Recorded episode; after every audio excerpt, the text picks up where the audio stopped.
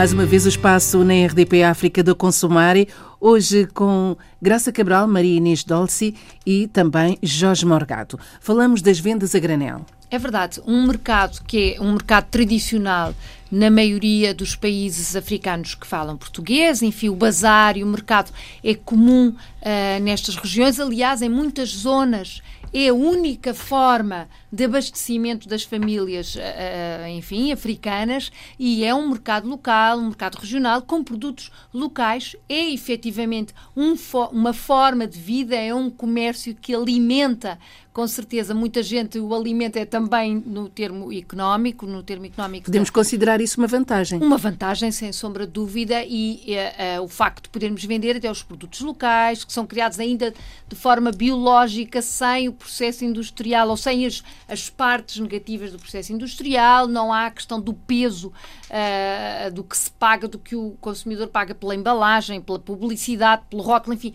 isso efetivamente é mais leve ao bolso do consumidor, mas há depois o reverso da medalha e há a evolução que eh, a Consumar, enquanto organização de consumidores, tem que reivindicar e tem que exigir, eh, nomeadamente em termos de fiscalização, de regulamentação, tudo isso não pode ser esquecido e é um lado muito importante e é um peso muito importante na balança dos consumidores e do cotidiano dos consumidores. Maria Inês Dulce, as vantagens. Balança, por falar em balança, é, é importante que quando o consumidor for comprar produtos produto a, granel, ele verifique se a, se a balança está adequada, se não está desequilibrada, se ele não está pagando mais e levando menos, isso é muito importante. Saber a origem desses produtos, né? Porque muitos produtos, às vezes, chegam sem origem, eles têm já um problema é, de falta de rastreamento, falta, às vezes, de higiene, e é isso que pode causar um problema de saúde ao consumidor. Então,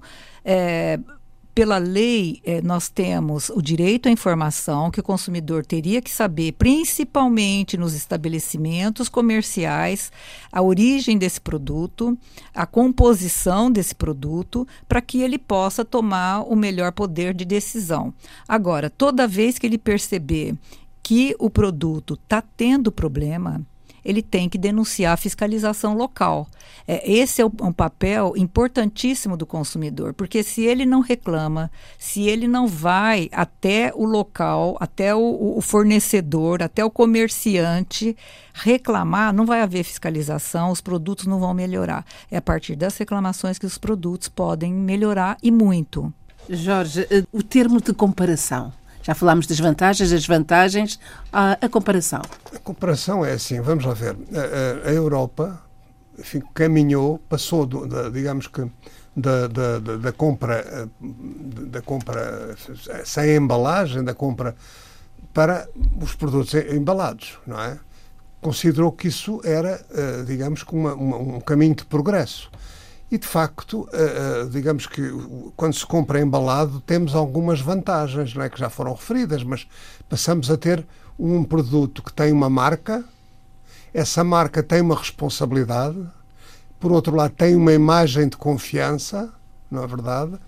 Essa marca tem, um, tem a obrigação de cumprir escrupulosamente a legislação nacional e é importante que se lute por essa legislação nacional legislação que tem a ver com, conserva, eh, com formas de produção, que tem a ver com formas de transporte do produto, porque nós, quando compramos uh, embalagens, muitas vezes estamos longe do local de, de, de, produção. Essa é uma das desvantagens, é que ficamos mais longe do trans. Nós não sabemos onde é que em que quinta foi aquilo produzido, não sabemos e portanto temos que exigir fiscalização que faça todo o percurso do, do produto. Como foi produzido, porque pode haver problemas de, de produtos tóxicos, de águas contaminadas, se, como é que foi transportado, se o transporte foi feito de uma forma desajustada de temperatura, por exemplo, em países, em países africanos com a temperatura muito, muito, muito alta, com, muitas vezes com estradas que dificultam e prolongam o transporte. É importante fiscalizar isso. Comprar produtos que se deterioram, embalados que se deterioram uh, uh, no, no, transporte, não demonstram exteriormente essa deterioração. Só quando eu abrir a embalagem é que vou verificar isso. Portanto, há aqui vantagens e inconvenientes, mas para resolver isto, por um lado tem de haver legislação, por outro lado tem de haver fiscalização e, por último, os consumidores têm que saber os seus direitos para que façam pressão junto do poder político, do poder económico, para que os seus direitos nesta matéria sejam garantidos. Garantir esta matéria é lutar pela saúde pública, pela saúde individual e pela saúde pública. E até digamos que é fácil convencer os governantes porque também é uma, um problema económico para o país. É um problema de saúde pública individual, mas também é um problema económico para o país, porque vai gastar mais dinheiro em saúde e em tratamento das pessoas, muitas vezes por desleixo, por incompetência das empresas que produzem e que embalam.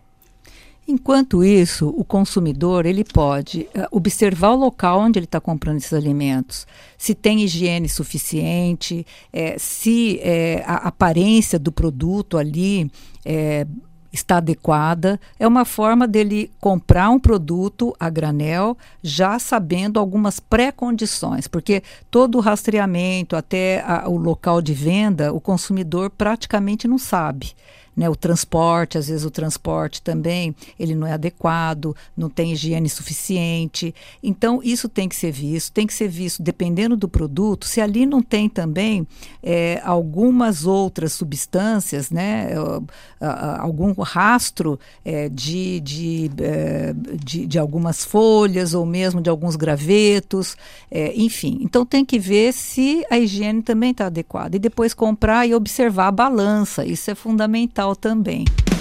Olhe por si. O novo espaço dedicado aos direitos do consumidor em África e em Portugal. Coloque as suas dúvidas enviando o e-mail para o correio eletrónico olheporsi.rtp.pt e ouça as respostas na RDP África à segunda-feira, depois da uma da tarde. Olhe por si. Uma parceria RDP África, Associação DECO, com Isabel Flora e Graça Cabral.